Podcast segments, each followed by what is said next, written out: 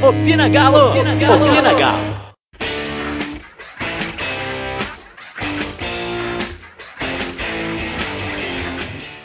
Fala pessoal, o Opina tá de volta na quarentena e hoje eu e Malu, junto com o Felipe, vamos debater um pouquinho sobre o que está acontecendo no futebol com essa paradeira toda. Ô Malu, como é que estão as coisas aí no home office? Ai, tá. Acho que tá todo mundo, né? Ansioso, estressado, não aguentando mais ficar dentro de casa, mas é o que a gente tem que fazer, né? Se a gente quiser sair de casa, a gente tem que ficar em casa agora. Então é ter bastante consciência em relação a isso e, e tentar segurar as pontas do jeito que dá, né? Ô Felipe, e a economia? Brincadeira. então, meu irmão, e você, como é que tá as coisas? Tranquilo, cara. Estamos aí de volta para falar do Galo, né? Parado, mas tem algumas coisas para falar, né? Ô time para render pauta que esse Atlético, viu? Nu! É, o Galo mesmo parado gosta de trazer umas tretas no ar, viu? Então vamos falar, né, gente, do que, que aconteceu entre Dudamel, o Atlético, Natan e companhia. Também vamos discutir um pouquinho sobre se o Atlético realmente sondou os jogadores do Santos ou não, quem tá falando a verdade o que está acontecendo com esse brasileiro, qual vai ser o formato dele e o que der na fita. É, é o Malu, vamos falar de dinheiro. Você gosta de dinheiro, não gosta? Quem não gosta, amigo Diego? Quem não gosta? Pois é, então, nós tivemos aí algumas especulações, Lucas Veríssimo, um jogador lá do que é o Lanús, eu esqueci o time lá, da Argentina também. Sampaoli ligando ou não ligando para os jogadores do Santos?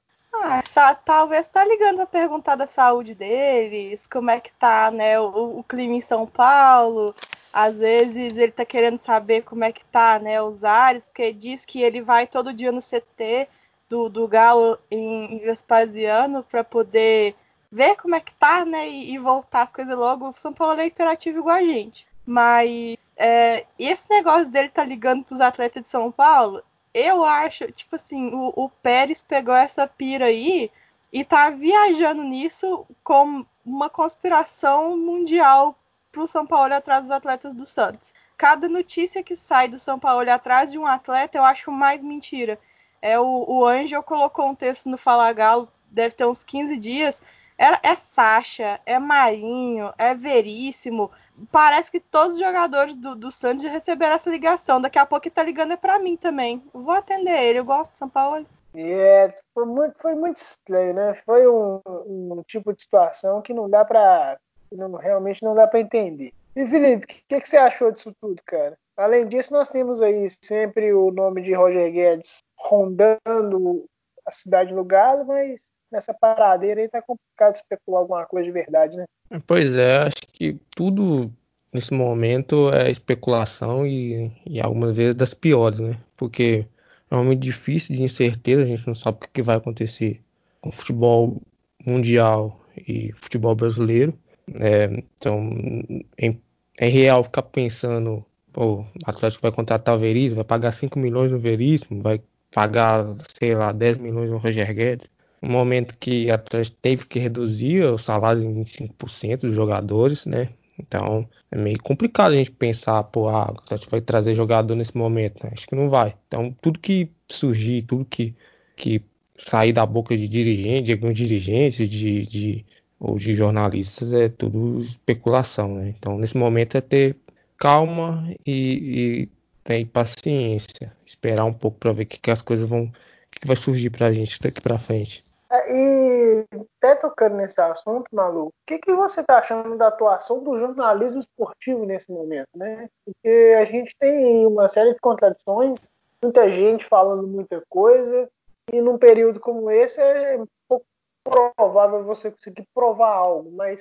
assim, a necessidade de gerar matéria está consumindo um pouco a racionalidade das pessoas?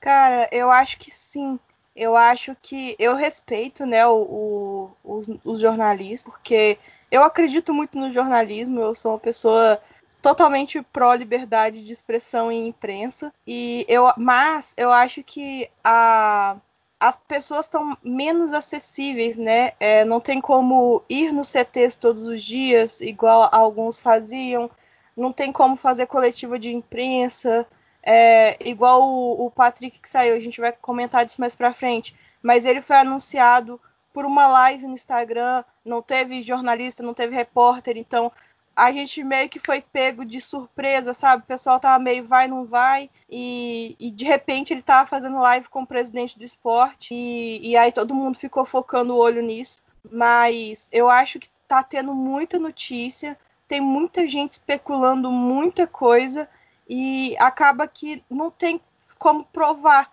E nesse não tem como provar, os grandes portais eles têm que dar notícia, porque eles não podem ficar atrasados. Então, ao mesmo tempo que eu vejo que falta um cuidado maior é, de filtro né, dessas de notícias relacionadas ao futebol, eu também entendo que ou você fala aquilo e corre risco de ser mentira, ou você fica para trás e, e é taxado de quem dá notícia velha. Ainda mais agora que tá todo mundo na internet. É o, o Twitter, é, quem acompanha, quem sabe as métricas do Twitter, a validade de um Twitter, é, um tweet é 16 minutos. Depois de 16 minutos, a sua informação no Twitter está velha. Isso segundo dados. Então, uma, pe uma pessoa posta aqui, outra posta ali, até fazer um texto, até postar no site e até chegar nas outras pessoas, isso demanda tempo. Então eu entendo os dois lados. Eu queria que houvesse sim uma, uma filtragem melhor dos dados, mas enfim, né? É, vai de cada um pegar todas as fontes, todos os jornais, os portais e ver se as informações batem. Pois é, tá, tá complicado, né? E, gente, ainda dentro do assunto investimentos no Atlético, é, trabalhando com o cenário de, no, do brasileiro com 38 rodadas, o Atlético só focando nele, com o intuito de buscar o, pelo menos o, entre os quatro da Libertadores. É, Felipe, você acha que apesar de tudo, é, MRV, BMG, quem for investir, realmente, se isso realmente for seguir, vai, vai ter o mesmo empenho que poderia ter antes de toda a quarentena, cara? Assim, acho que as coisas vão ser diferentes na quando voltar, né? Porque, por exemplo, a gente não sabe se vai, vai poder ter público, né? Então aí já é uma, é uma incerteza de uma fonte de renda quase que primordial para um clube de futebol. Então a gente não sabe se, se a Atlético vai ter as mesmas receitas que teria se não tivesse tudo isso acontecendo, né? Então a gente vai ver. Eu acho que eu acho mais certo Atlético trabalhar com o que tem, né? Porque vai ter praticamente só o brasileiro, né? Porque o mineiro não vai.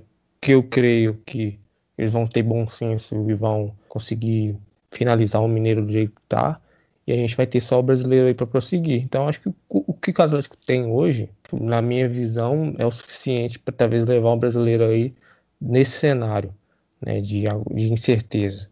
Mas o São Paulo é o São Paulo, né? Então ele vai querer ter uma, mais opções né, no, no seu elenco. Até dispensou alguns jogadores né, e quer outros jogadores no, no time. E a gente vai ver como é que o Alexandre Matos vai conduzir essa, essa questão, né?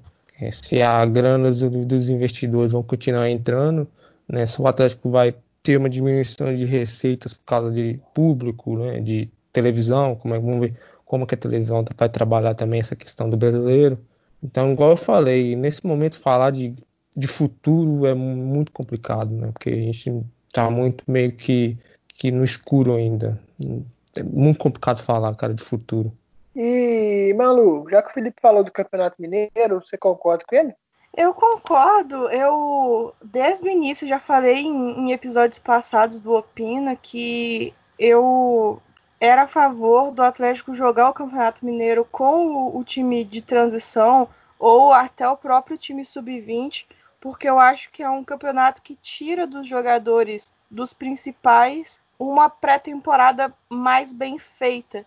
Ainda mais a nossa, que mal, mal começou já saiu de tudo e agora vai ter que começar de novo, né? Todo mundo vai ter que começar de novo quando conseguir voltar ao futebol, se o futebol voltar. Então, eu não acho justo falar assim, ah, você acha justo falar que o América é campeão mineiro? Eu não acho justo, principalmente porque o campeonato não é de pontos corridos, né? Existe um mata-mata, existe uma outra forma. Se fosse de pontos corridos, a gente ia estar tá tendo outra conversa. Mas não é. Então eu não acho justo de, é, é fazer isso, até porque se considerarem o América campeão, vão ter que considerar os rebaixados. e isso não é justo porque o pessoal lá embaixo estava meio que brigando, né? Por essa. Por, pela permanência. Mas, enfim, é, por mim não precisa ter mais estadual, mas também enfia isso no limbo.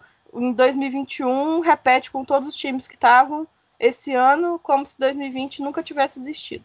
É, é uma ideia, né? E, gente, vamos adiantar a pauta. Falar do, da. Acho que, acho que a principal discussão do Atlético sobre o Atlético nesse, nesse período, né? Que foi para mim a idiotice, a burrice, a vocês tiverem de termo para definir a fala do Natan numa reportagem, se eu não me engano, para Record, né? Ele falando sobre o Dudamel. Felipe, você que é um cara declaradamente fã de Natan, o que falar dessa fala que para mim ele só foi bode expiatório, cara? Cara, acho que para mim ele escancarou o que é o elenco do Atlético nos últimos anos, né? É, quanto que a gente, a gente como torcedor fala que aqui no Pinagala a gente já discutiu várias vezes sobre isso, já debateu, né? Que, melhor dizendo, sobre isso. É, o quanto o elenco do Atlético é um elenco mimado, né? Um elenco que acostumado a, a, a regalias, acostumado a ser, ser passar da mão na cabeça sempre. Então, ele só escancarou isso. Então, ele chegar e falar que não gostar de alguns jeitos do, do Damel, de, de como o cara né, gostava fora de campo, dentro de campo, ele escancarar isso e jogar na nossa cara. É, isso é, é assim, era tudo que a gente talvez aqui não queria ouvir. A gente já sabia disso, mas a gente não queria acreditar, né? Então, acho que só escancarou. E, e, e uma coisa que isso aí tá agora na, nas mãos do, do, do, Alexandre Matos, ele vai ter que trabalhar isso. Ele vai ter que chegar e dar uma chamada no Natão, filho. O que, que é isso aí? Né? Qual que é, esse, que, que é esse pensamento aí? Tem mais gente que pensa igual a você do elenco, porque isso não pode continuar. Né? E falar que ela não gostava porque o cara mandava almoçar meio-dia, né? E que né, não gostava do jeito de jogar, que falava que jogava de um jeito, não jogava de outro. as coisas que não a gente consegue entrar na, na cabeça, né? porque todo mundo que trabalha sabe, você tem um chefe, e o chefe que manda, ele te manda fazer as coisas e você obedece, entendeu? Por mais que você não, talvez não goste do chefe, por mais que você não, não, não com a cara do chefe, mas ele manda, então você tem que obedecer. Isso é no futebol, o técnico é o chefe dos jogadores. Então tem que obedecer e ficar fazendo né, esse tipo de coisa. E a gente também fica naquela coisa, né? Pô, será que até que ponto não foi corpo mole algumas atitudes né, dentro de campo? Né, até que ponto o jogo contra o Afogados, isso, isso que aconteceu não interferiu? Né? Fica aquela coisa. Então, foi muito, foi muito difícil ouvir essas palavras do Natan. E ele que agora tem que se explicar, né? Porque foi complicado isso. É, e o pior é o seguinte, eu acho até, pelo menos no tom que ele usou na, na coletiva, na coletiva não, na entrevista, que eu acho que o problema não era exatamente com ele, né? Ele tentou ser o porta-voz de uma turminha que a gente já, já comentou aqui algumas vezes, como você mesmo citou, Felipe, de o Atlético tem umas lideranças fracas. Há alguns anos, isso não é de hoje, é, apesar das conquistas nos anos 2013, 2014, sempre foi alguém fora da casinha ali que puxou. A gente tem um exemplo do Gilberto Silva, em 2014 era o Dato, era uma galera que tinha uma liderança diferenciada ali, fora do, do, do grupinho. E as pessoas, os jogadores que, entraram posteriormente nisso, o próprio Natan está no Atlético, ele tem dois anos, né? Ou se tiver dois anos é muito. E tá com uma, uma ideologia dessa já, é, lideranças fracas, posturas, igual você falou, lance do Hever contra lá na Argentina, para mim, escancara coisas que eu guardo para mim, meus pensamentos, para não gerar problema mas então, Malu, você, com, como que você viu essa declaração? O que, que você interpretou disso tudo? Olha, eu, eu acho, eu estava conversando com as meninas do arquibancada do Galo, desde para elas se elas estiverem ouvindo, é, que o Natan ele foi muito infantil nessa fala, sabe? São coisas que a gente já tem notado num elenco que teve aí. Quantos treinadores que a gente teve nos últimos quatro anos? Uns 12. Então, o, o Nathan, ele com essa fala, são duas coisas. Ele escancara que tem alguma coisa errada, de, de uma forma ou de outra tem alguma coisa errada. E ele abre a possibilidade para a gente imaginar se realmente isso aconteceu, se os jogadores não satisfeitos com o, o, a postura do Dudamel dentro e fora de campo, se eles não fizeram alguma coisa para tirar ele. E isso combinado com a entrevista do Adilson Batista, de que os jogadores fazem isso, a gente sabe que não importa que que eles estão, é, é mais ou menos o mesmo comportamento. E, e isso acaba abrindo para a gente pensamentos que a gente não deveria ter. A gente que eu falo, nós torcedores. E quando ele faz isso, ele acaba queimando ele mesmo, porque se eu sou presidente do Atlético, eu não renovo o contrato dele. Ele é um jogador de 22 anos, emprestado, ele nem é do Atlético. Nem sei se ele tem 22, talvez tenha mais ou menos, não importa. É, mas é um jogador de 20 e poucos anos, emprestado, que não teve chance nenhuma no Chelsea, que é o time que tem os direitos dele, e está na tratativa de renovação de contrato no meio de uma crise mundial. Então eu acho que, tipo, além dele ferrar pro lado da torcida, que eu já nunca tive muita expectativa com ele, já nunca fui muito. Nunca olhei para ele com os olhos muito bom ele ainda ferrou o lado dele profissional, porque se eu fosse, se eu tivesse na posição de sete câmara, eu não renovaria o contrato dele e ele ficaria lá sucateado no Chelsea, sei lá o que, que ele ia arrumar, sabe também. Então acabou que não fez bem para ninguém, faltou a, a, colocar a cabeça no lugar e ser melhor assessorado. É, e em questão da resposta do Dudamel, Felipe, o que, que você achou? Você acha que tinha que falar isso mesmo? Ou ele principalmente sobre a postura do, do Sérgio, a postura quando ele fala, quando a Malu mesmo lembra a questão de que ele nunca teve chance no Chelsea, e, um, e na resposta do Daniel cita que o Nathan é um jogador que, por falas e atitudes como a que ele, que ele cita, não teve muita sequência nos clubes, né? não teve uma passagem duradoura nos clubes anteriores, você acha que a resposta dele foi dentro daquilo que a gente já esperava, até pelo estilo durão dele mesmo, né? Ah, ele se defendeu, né? Depois de ter o trabalho duramente atacado por um jogador que ele comandou, ele só se defendeu. Acho que tem coisas aí, né? Igual a fala, o que ele fala, falou do, Sete Câmara não ter conversado com ele, isso aí é um ponto tem que ser discutido, né? Porque até que ponto Sete Câmara agiu corretamente com ele, né? Então, isso aí a gente tem que discutir. Agora, sobre a resposta, acho que era esperado, né? Ele só se defendeu, né? Na questão do Natan. É, pro Natan fica muito ruim, né? Igual a, a Malu falou aí do Chelsea, me surpreende, né? Um jogador que, que foi pra Europa, que, né, que passou pelo Chelsea, né? Falar coisa de regras, que, que o Dudamel é, é duro com regras, que não sei o que. Me surpreende, porque na Europa a banda toca diferente, né? Aqui os jogadores é, brasileiros é, geralmente eles aqui têm uma dificuldade de respeitar algumas regras do clube, né? Talvez até por, por culpa né, da, da, cultura do futebol brasileiro, mas chegar lá na Europa eles, jogam como uma banda toca, eles seguem a risca os que os clubes lá impõem. Então, como que, que aqui tem dificuldade de, de se lidar? Né? Precisa derrubar um técnico porque não gosta dele. Né? Então é complicado. Lá também acontece de jogador derrubar técnico, mas lá é só se um caso for muito extremo. Né? Jogadores, o técnico eles não gostam do técnico por determinada coisa mais grave, já aconteceu. Mas aqui se derruba técnico por causa de, de almoço ao meio-dia, né, de que tem que almoçar todo mundo junto. Pelo amor de Deus, gente, isso é, isso é muito pequeno, isso é, isso é perto da grandeza do, do clube, pelo amor de Deus. E a gente volta a repetir, até que ponto o jogo contra Afogados, isso aí não teve interferência, porque perder a classificação para um time semi-profissional daquele, né, e depois a gente ouvir essas declarações e constatar as atitudes que a gente já praticamente sabia do elenco, né, eu, fico, eu fiquei impressionado com, com a fala do Natan, porque eu não imaginava que ele ia soltar uma dessa aí, praticamente confessando a culpa do elenco na derrubada dos treinadores, treinadores do Atlético. É, e o engraçado é que, que foi totalmente aleatório, né? Tipo assim, podemos dizer que não foi imposto para ele comentar sobre isso, foi soltando, como se fosse algo natural. E deve ser uma discussão natural entre eles, né? E, Malu, Sobre a resposta do, do Sérgio Sete Câmara, ele fala que parecia exército. E aí? O Atlético está precisando de um general? Ai, olha, eu acho que assim, é, o Felipe falou, concordo com o que o Felipe falou.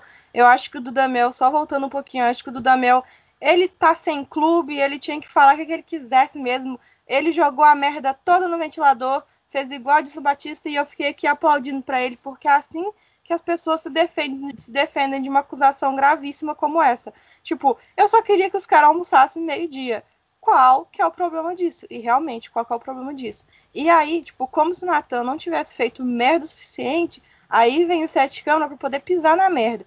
Eu acho que ele falou algumas coisas, às vezes, que não tiveram a ver com esse assunto, que, que, que fizeram sentido, mas sobre o, esse episódio do Natan, eu acho que ele só deixou as coisas piores, porque ele, na posição de presidente, ele tem que apoiar o treinador e não sair em partido do jogador que foi, entre aspas, mimado. Então, eu acho que ele errou, mas também é, ele, ele deu uma, uma passada de mão na cabeça do elenco como um todo.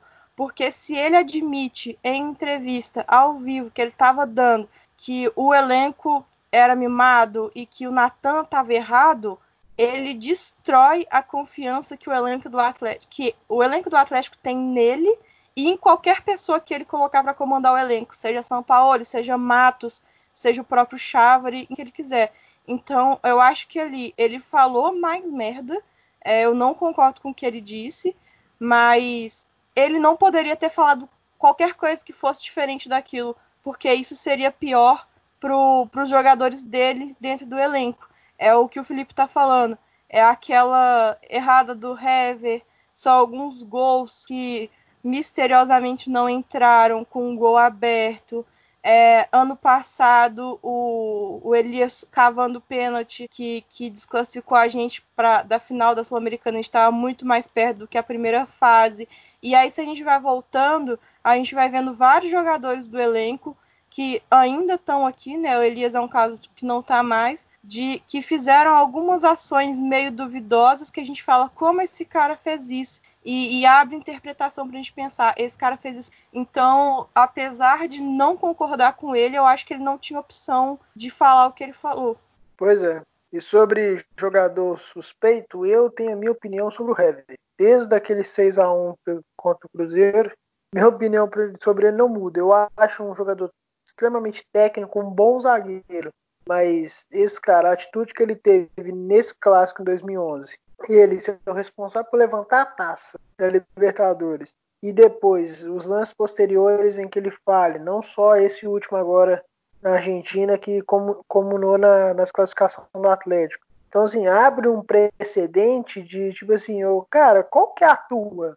Qual que é a sua postura como profissional? E eu tenho minhas dúvidas sobre alguns do Atlético. Bom, mudando totalmente de assunto, vamos falar de, um, de uma coisa que chega a ser, até ser engraçada, que é a volta ou não do futebol brasileiro, né, principalmente do campeonato brasileiro, Brasileirão. E a notícia, a gente falou mais cedo sobre é, a participação, a responsabilidade do jornalista esportivo. E, Felipe, eu quero saber qual foi a, a sugestão que a mídia soltou para nós aí sobre o Campeonato Brasileiro. Fazer o Brasileirão em São Paulo, essa não é? É que a mais absurda que existe foi essa. Foi exatamente essa. Vamos Você fazer. Quer que eu falo sobre ela? Vamos falar, vamos fazer o Campeonato Brasileiro no epicentro da, da, da pandemia. Sensacional. Mas isso é um absurdo. Isso aí, se quem, quem pensou isso aí, sei lá se foi um jornalista que foi para fazer a matéria, se foi algum dirigente, é completamente louco. Porque a gente, como eu falei, tudo não, não tem como pre, fazer previsões para o futuro, né? É uma incerteza. Então, tudo que surgir agora é tudo especulativo. Né? Mas você pensar, São Paulo é o maior o lugar que tem maior caso de, de mortes e de, de maior caso de, de coronavírus e de mortes, né, conscientemente. Então, você, pensar em fazer um brasileirão lá, sem público, uma coisa completamente bizarra, né, ser pensado. Então, eu não sei que esse cara fez isso para tava sem o que fazer em casa, de quarentena, fez essa matéria lá para movimentar, ou sei lá, ou você foi algum dirigente maluco que pensou, porque eu não descarto a hipótese de isso ter surgido de algum dirigente brasileiro. E você, maluco, o que acha dessa maluquice? Ai, cara, eu acho que é, das hipóteses que eu vi, eu vi algumas pessoal, não sei se foi da ESPN ou do Sport TV, que eles estavam formulando algumas hipóteses e essa que saiu na, nas que saiu mais assim para fora foi a mais louca que, que eu vi, tipo hospedar os caras em São Paulo, fazer tipo uma, uma eles estão achando que é copinha, né? Copinha do Brasileirão. E aí colocar todo mundo lá em São Paulo, testar esses caras todo dia. Imagina se um cara de um time em uma delegação inteira trancada dentro de um hotel pega essa merda desse vírus. Acabou, todo mundo pega. E aí esses caras vão embora para casa no final do Brasileirão, que a gente nem sabe se vai ter final, e infecta as mulheres tudo, os filhos e as mães, pai. Ah, pelo amor de Deus, tipo, umas ideias de jirico assim. Fora que joga em São Paulo, que é um lugar totalmente é, clubista, assim, porque tem quatro times lá, então não é um campo neutro igual seria em Brasília ou, ou sei lá, no Amazonas, nos elefantes brancos da vida. E igual você falou, é o epicentro da doença, é o lugar que tem mais caso, é o lugar que teve mais morte. E aí vai jogar todo mundo lá para poder ficar indo de estádio. E fazer um formato ridículo, que é, que é de mata-mata. Gente, se quer fazer o campeonato mata-mata, faz o campeonato mata-mata. Mas ele tem que ser mata-mata no dia 1. Não tem esse negócio de fazer dois grupos e classificar e tal. Isso deu merda em 87, por que, que não vai dar merda em 2020? O povo não pensa, parece que ninguém para e pensa. É aquela ideia que o, o parente do primo do estagiário dá, o estagiário traz para a roda o povo fala: Hum, será? E, e dá trela para essas ideias ruins. É isso, minha opinião. É, eu não sei como é que eles vão fazer. Eu sei que se não voltar, vai dar uma merda muito grande. O, o Capelo publicou lá no, no Globo Esporte é um, um texto falando sobre os prejuízos que os clubes estão tendo ele vai de 500 milhões a 2 bilhões de prejuízo. É muito dinheiro para um clube que, igual o Galo, que está já afundado em dívida, está construindo um estádio que a gente não sabe em que pé que isso vai ficar. Talvez o próximo jogo do Galo seja até dentro da Arena MRV, porque ninguém sabe quanto tempo o futebol vai ficar parado.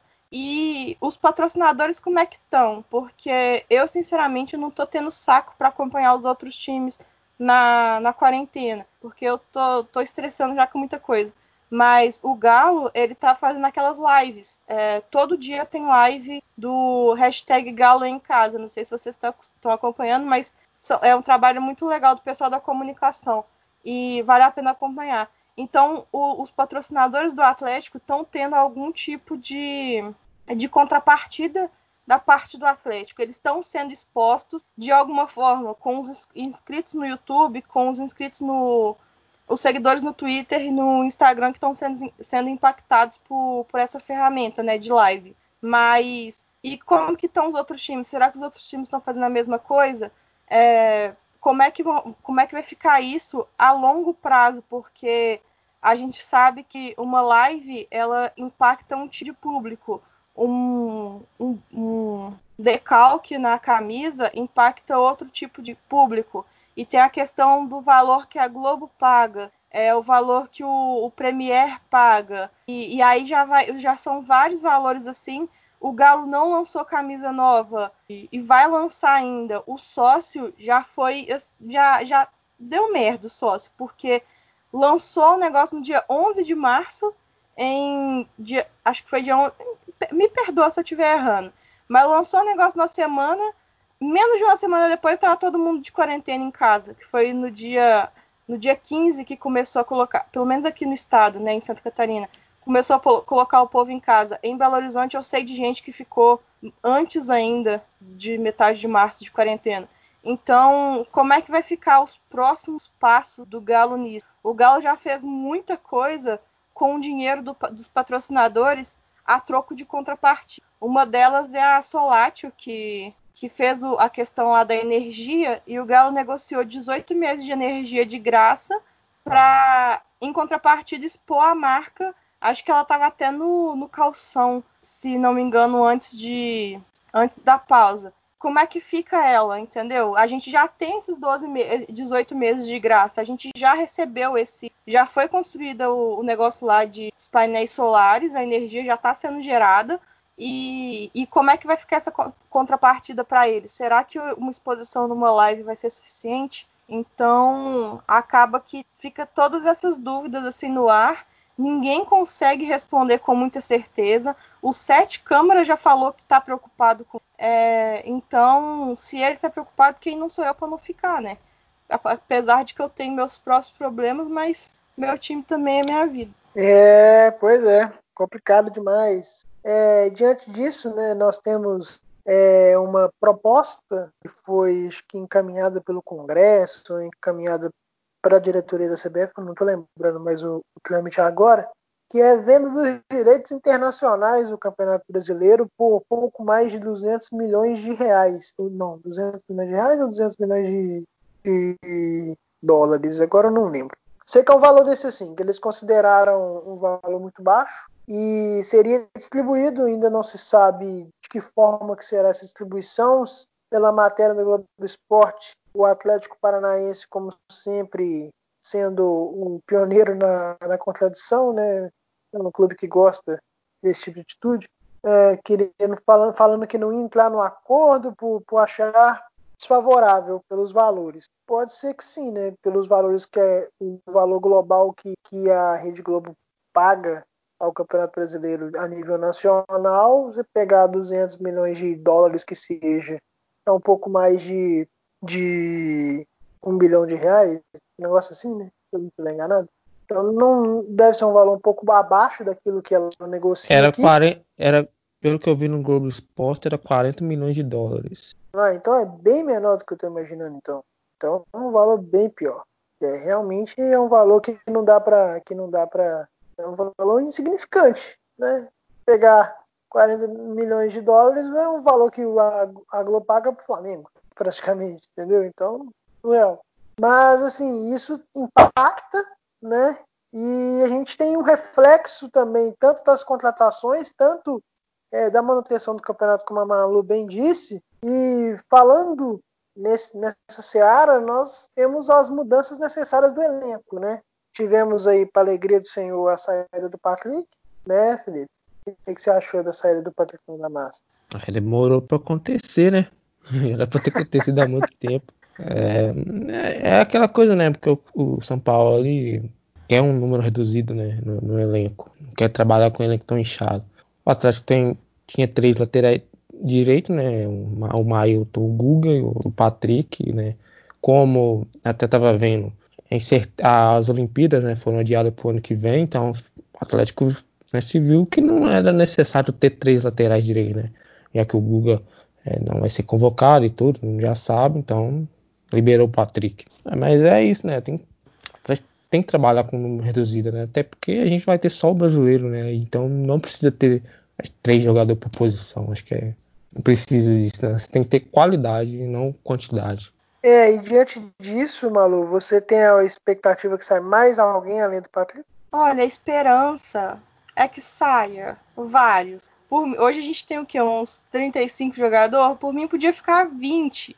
E assim, esses 20 só não podia, só não, não tinha como sair mais, porque precisa dos titulares e dos reserva. Porque senão podia sair também mais um tiquinho e, e deixar só os, os fundamentais mesmo. Mas a expectativa é que saiam, sempre fica que saiam os que têm um salário grande, né?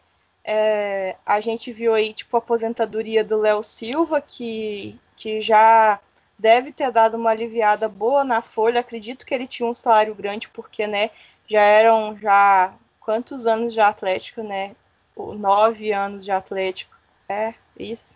Ah, eu não, não sou de exato. É, então ele já devia ter um, um salário considerável. É, tem outros jogadores que não vale o custo, mesmo que o custo não seja tão caro. É, é o caso desses que a gente está tentando emprestar, né? Estava tentando emprestar antes do dessa parada por causa do corona, que é o Clayton, o, o Clayton atacante, AY, e não o saudades, Clayton goleiro. É, o Mansur, que eu acho que está na cidade do Galo ainda, ou na casa dele, né, melhor dizendo. O como é que chama aquele menino? O Lucas Cândido, que estava vindo para a Chape aqui, estava já empolgadíssima para ver o Lucas Cândido em campo de novo, mas foi reprovado nos, nos exames médicos. É, então tem alguns desses jogadores que não estão valendo o custo. Eles, eu acredito que eles não, deve, não devam ser caros, mas como eles não fazem parte dos planos, eles acabam sendo um dinheiro jogado fora. E tem aqueles que é questão técnica mesmo, né? Que a gente sempre fica na expectativa porque a gente olha e fala, por que, que esse cara tá vindo no meu time? Que é tipo o Ricardo Oliveira, o de Santo, que, segundo fontes jornalísticas aí, as más línguas, a boca do povo, eles estão nessa lista de dispensa do São Paulo. Tem o, o Hernandes, que não deu muito certo, que o pessoal fica, ah, tem que ir embora. Tem outros que ficam, ah, tem que emprestar, porque ele pode render, ele era bom lá no time dele, quem sabe. É, tem a questão do Zé Wellison também, que o pessoal não está aguentando mais olhar para a cara dele. Enfim, é, eu acho que cada um tem uma situação e, e, tirar esses jogadores da folha de pagamento é mais prioridade do que se livrar deles mesmo. Então eu, eu não eu não excluiria é, negociar um jogador por causa do salário dele hoje, sabe? É, eu falo, por exemplo, um Vitor. O Vitor deve ter um salário enorme no Atlético negociar um Vitor podia entrar em pauta? Podia. É, principalmente com a chegada do Rafael agora. É um Hever, que ninguém está aguentando ver a cara dele mais também. Poderia ser negociado? Poderia, já que agora a gente está com o Rabelo e Gabriel né, jogando. E aí a gente correria atrás de um zagueiro que parece que está na, na lista de recomendações de São Paulo. E então eu não sei, a prioridade eu acho que agora seria enxugar o elenco não, não tanto por causa do de qualidade, mas por causa de folha mesmo de pagamento, porque até quando que a gente vai ter dinheiro para pagar esses caras, né? Pois é. E um outro assunto dentro dessa questão do elenco é a renovação ou não do Casares, né? Teve também a informação de que o Alexandre Matos entrou em contato com o empresário do Casares para ver a, a, a, primeira reação, né, para ter as primeiras tratativas. E ela ainda é tratada com prioridade para você, Felipe? É, bom jogador sempre tem vaga, né? Em qualquer time. O Casares é um bom jogador. A questão do Casares sempre foi comportamento fora, né? É, mas ele, ele, entrega futebol. Né? A questão é ele é vagalume, ele é. Cara, isso aí. Não adianta que você querer achar querer que o Casares seja um jogador totalmente constante, que vai decidir todos os jogos pro Atlético, né, que vai fazer todas as partidas nota 10. Não vai, ele não é, ele não tem essa característica. Ele é um jogador bom, não, não acho que é craque, cracaço, não, ele é bom jogador que vai entregar bons números, né? Então, a questão dele ser inconstante é porque ele é um jogador, tipo assim, pô, ele vai fazer um jogo bom, muito bom e vai fazer um jogo bom. Só que o jogo muito bom dele é um espetacular, é meter três gols, ele vai fazer jogada de efeito, entendeu? Aí fica aquela impressão, ah, o cara é vagalume. Não, não é. Então, quando ele tá em campo, ele tá sempre contribuindo, colocando os caras na cara do gol, fazendo gol. É, se eu não me engano, no ano passado, no Brasileirão, ele foi é, o líder de assistência para finalização, se eu não me engano. Né? Ele só não teve mais assistências porque né, a gente sabe quem que eram os, os atacantes do Atlético. Né? Então é isso. Então acho que a renovação dele do Ricardo é, Oliveira. É, todo mundo sabe, né? Então acho que a renovação dele é uma coisa que vai ser boa para o Atlético. Agora, se ele tá infeliz em BH, se ele não quer ficar aqui, se ele quer mudar de, de áreas, né? Aí tem que ser levado em conta também, né? Porque a gente não pode manter um jogador é, dentro do clube que não esteja feliz. Tem que estar tá feliz aqui, tem que estar tá, tá gostando de trabalhar no Atlético, de ser comandado pelo São Paulo. Pela primeira vez vai ser comandado por um técnico de verdade, né? Depois de anos. Então, é, acho que tem que ser tratado como prioridade porque é um, um bom jogador. E é difícil encontrar um jogador da qualidade dele hoje no mercado, né? E, e ainda mais com esse, com esses tempos difíceis, né? Que vai faltar dinheiro agora para contratar. Já faltava antes, agora ainda mais, né? Pois é. Ô Malu, pra gente ir caminhando pro finalzinho do programa, uma pergunta bem fácil para você. Das contratações que o Atlético fez até agora, qual que te agradou mais? Ai, o Arana. Não, mentira. Eu gostei.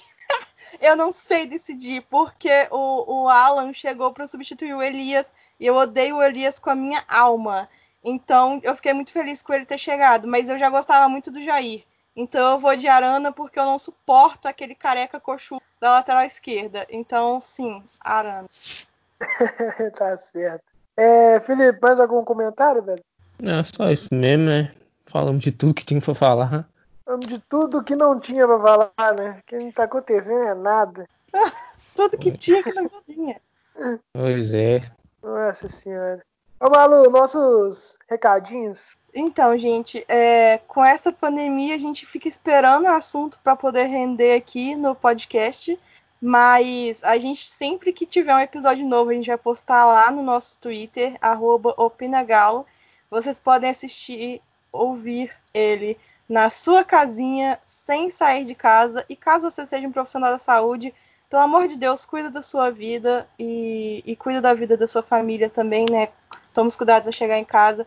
Então, acesse lá, siga a gente lá no Opina Galo. A gente vai tentar voltar pro, pro YouTube, mas tá difícil. Mas vocês podem ouvir a gente no Spotify, no Castbox e no. Como é que chama aquele negócio do iPhone? iTunes. iTunes. É isso, gente. Desculpa, eu sou Tim Xiaomi. É uma. Duas dicas, na verdade, uma é mais um pedido.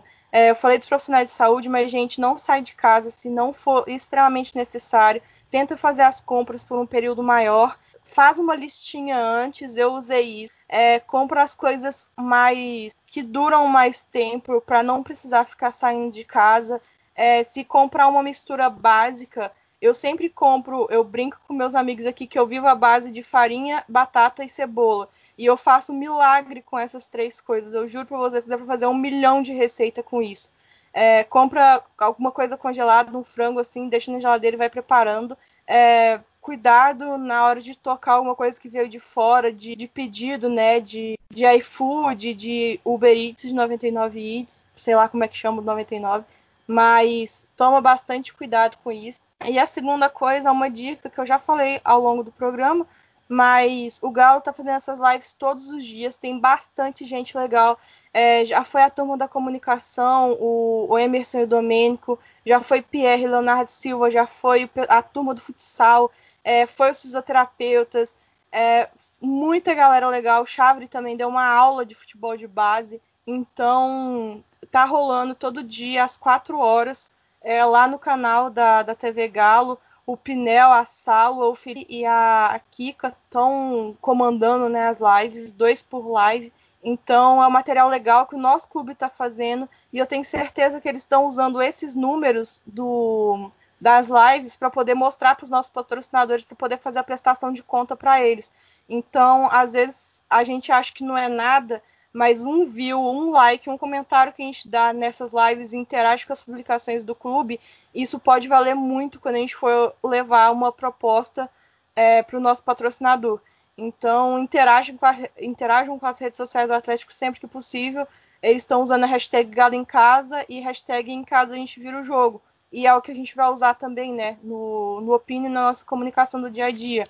É, os nossos twitters pessoais eles estão lá na bio do, do no nosso Twitter, arroba Pinagalo.